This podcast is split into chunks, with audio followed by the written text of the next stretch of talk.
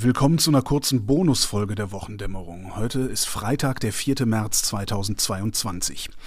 Im Zusammenhang mit den Sanktionen gegen Russland wegen dessen Überfall auf die Ukraine gibt es zunehmend die Forderung, jeglichen Energieimport aus Russland sofort zu beenden.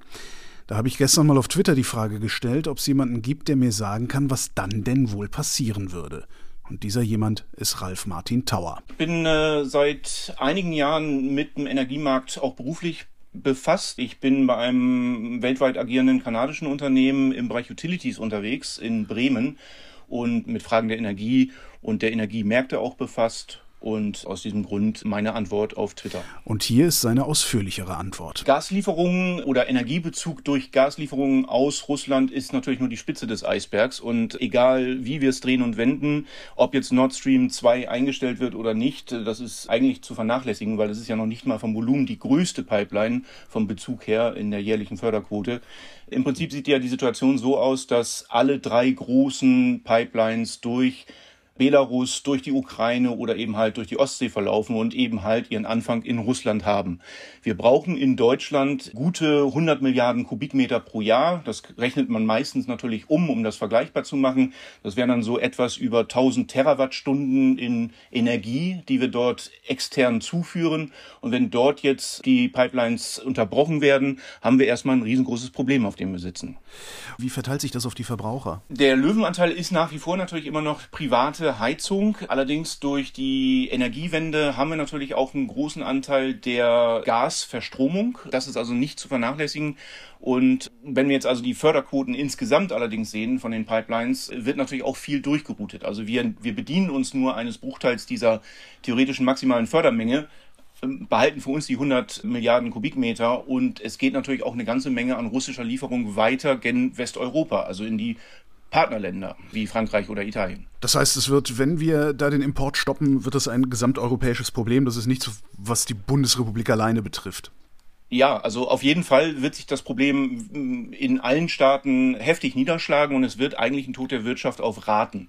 Wenn wir uns jetzt mit Deutschland mal allen voran betrachten, es gab ja in den vergangenen Wochen und Monaten ja Meldungen, dass wir LNG-Terminals aufbauen möchten. Also ich selber bin ja an der Küste auch zu Hause und damit im Prinzip ja auch direkt betroffen.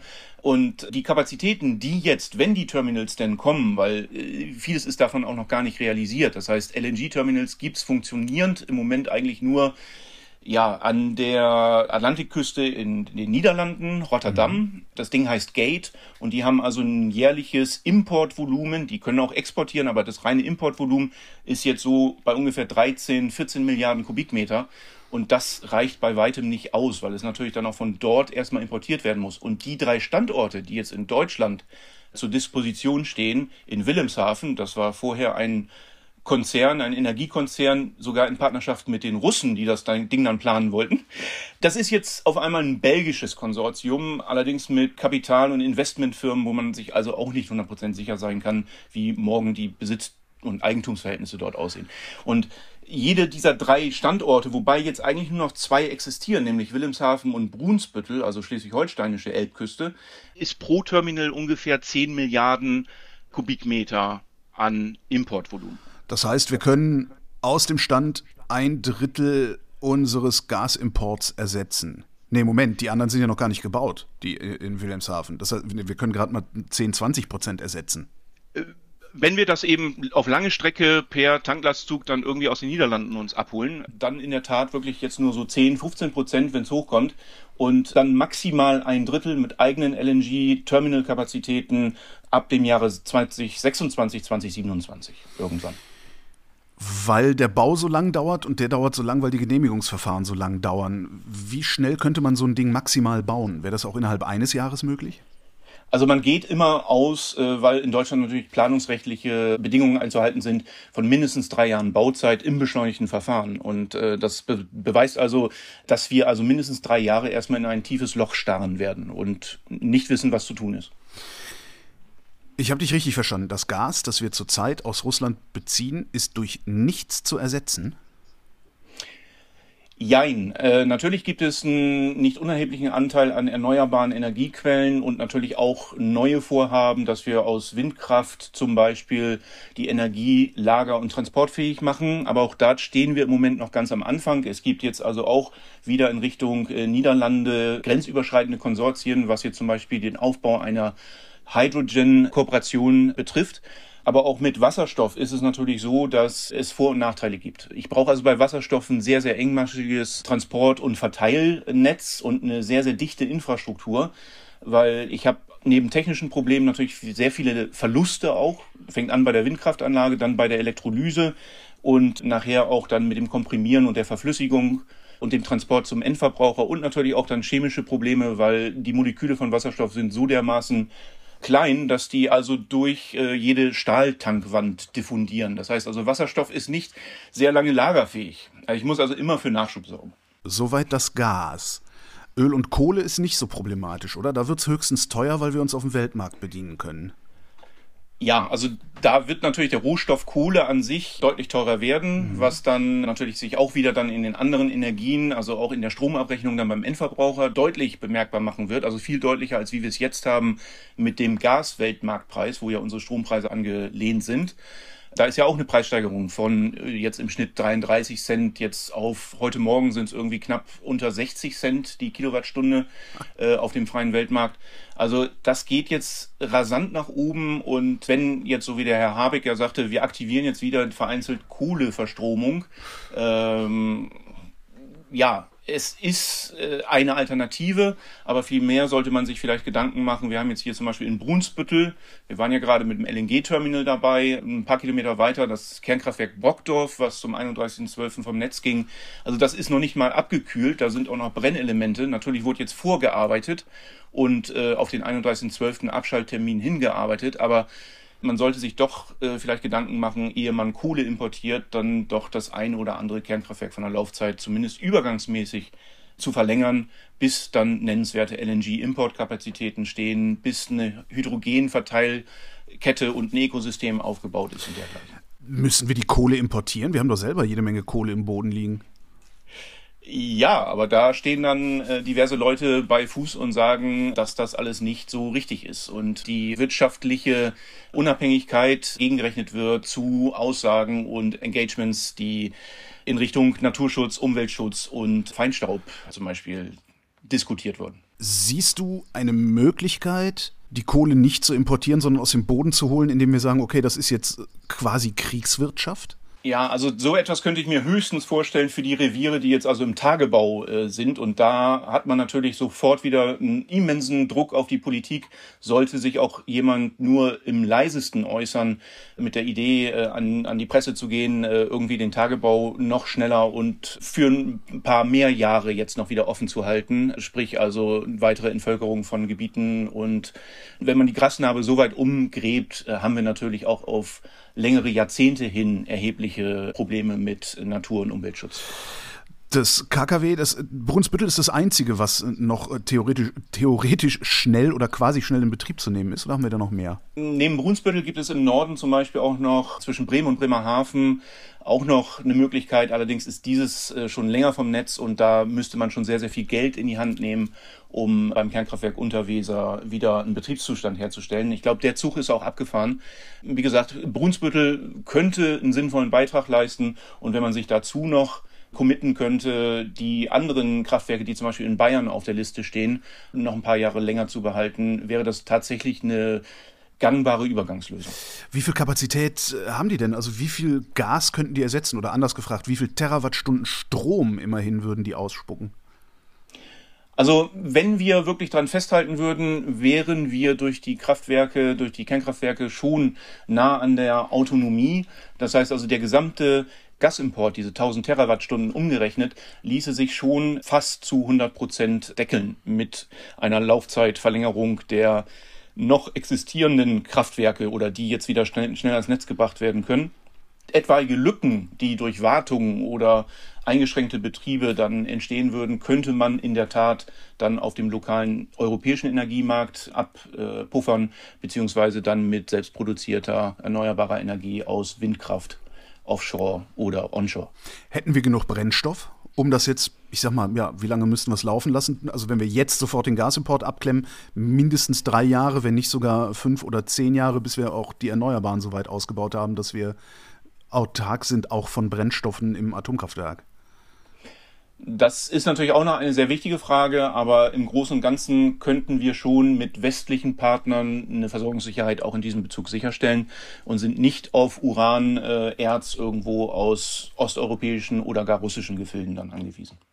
Da wären wir doch wesentlich besser dran, wenn wir sagen würden, okay, wir lassen jetzt die Dinger, die wir stehen haben, laufen, um eben die Gaslücke zu überbrücken und äh, machen, ich denke schon wieder so quasi kriegswirtschaftlich und machen jetzt einfach forciert erneuerbaren Ausbau. Bei den Erneuerbaren sehe ich ein ganz, ganz großes Problem. Ich selber habe auch ein ähnliches Luxusproblem wie ein Berliner Großstadtbewohner in seiner Eigentumswohnung. Ich sitze in einem alten Reddachhaus aus den 1800er Jahren und da hat nicht nur die Ortsfeuerwehr was gegen, wenn ich jetzt auf das Reddach Solarmodule nageln möchte. Das heißt also, ich habe auch keine Dachfläche zur Verfügung. Ich habe zwar viel Land, wenn wir dann aber anfangen zu überlegen, dass ich eine bodennahe Photovoltaik bei mir aufstellen möchte, äh, hat das Bauamt was dagegen oder der Bürgermeister, solange ich nicht in seiner Partei bin. Also insofern äh, ist das Problem ähnlich gelagert wie beim Großstadtbewohner, der in seiner Eigentumswohnung sitzt und keinen Zugriff auf Dachflächen hat und diesem Umstand muss sich die Politik auch erstmal bewusst werden, dass vieler, vielerorts eigentlich gar keine Möglichkeit besteht, nennenswertes äh, 1000-Dächer-Programm wirklich für die Allgemeinheit dann durchzusetzen, um jetzt Wärmepumpen oder überhaupt mittelfristig binnen einiger Jahre eine komplette Autarkie vom Gas oder von anderen Energieträgern als Strom, den man lokal erzeugt, äh, zu erreichen.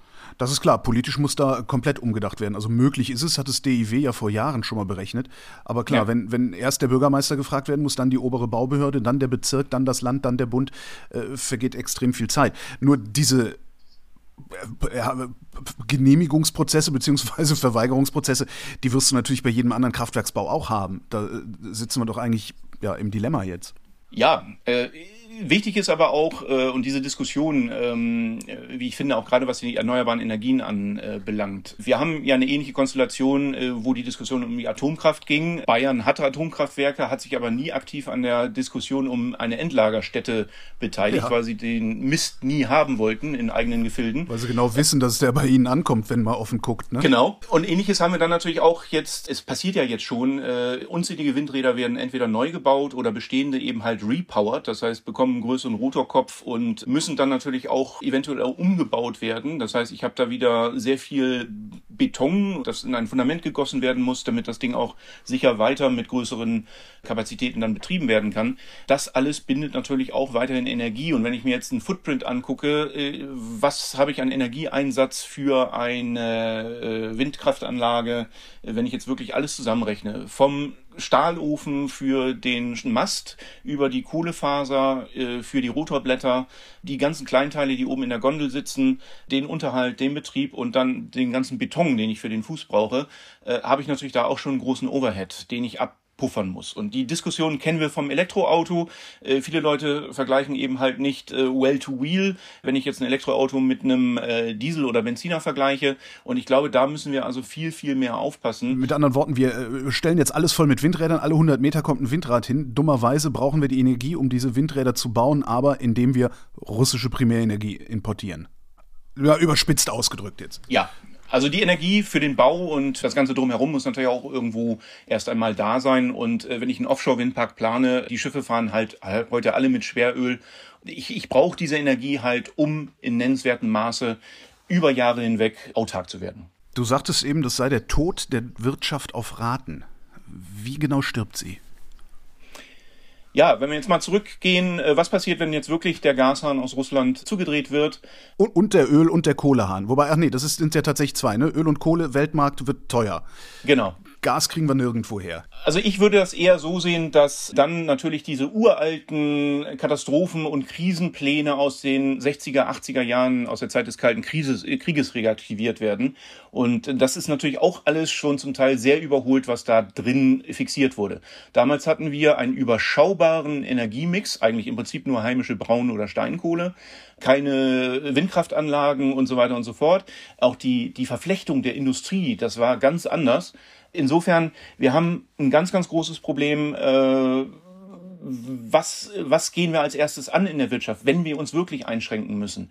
Lassen wir das Band bei BMW in München stehen oder bei VW in Wolfsburg oder wie wertvoll ist uns die Flugzeugproduktion in Hamburg oder Aluminiumverhüttung, die dann als Zulieferer für die Luftfahrtindustrie zum Beispiel äh, benötigt wird? Wo, in welchem Sektor greifen wir ein? Und das sind wirklich Fragestellungen, die hochkomplex sind und da bedarf es also wirklich keiner Bauchentscheidung, sondern einen sorgfältig ausgearbeiteten Masterplan eigentlich. Denkst du, dass irgendjemand in Berlin in irgendeinem Ministerium gerade sitzt und sich diesen Masterplan überlegt? Äh, ganz ehrlich, ich habe da kaum Hoffnung drauf, weil wenn man sieht, wie gegenteilig gerade jetzt in diesen Krisenzeiten und Spannungszeiten die Ministerien untereinander agieren. Äh, wir unterhalten uns über die Tatsache, dass wir vielleicht morgen kein Gas mehr bekommen und das Bundesumweltministerium lässt erstmal einen Rand raus, äh, in Richtung der Leute, die vor zwei Jahren noch einen nachhaltigen Pelletofen in das Haus gebaut haben, wegen Feinstaubbelastung in Ballungsräumen.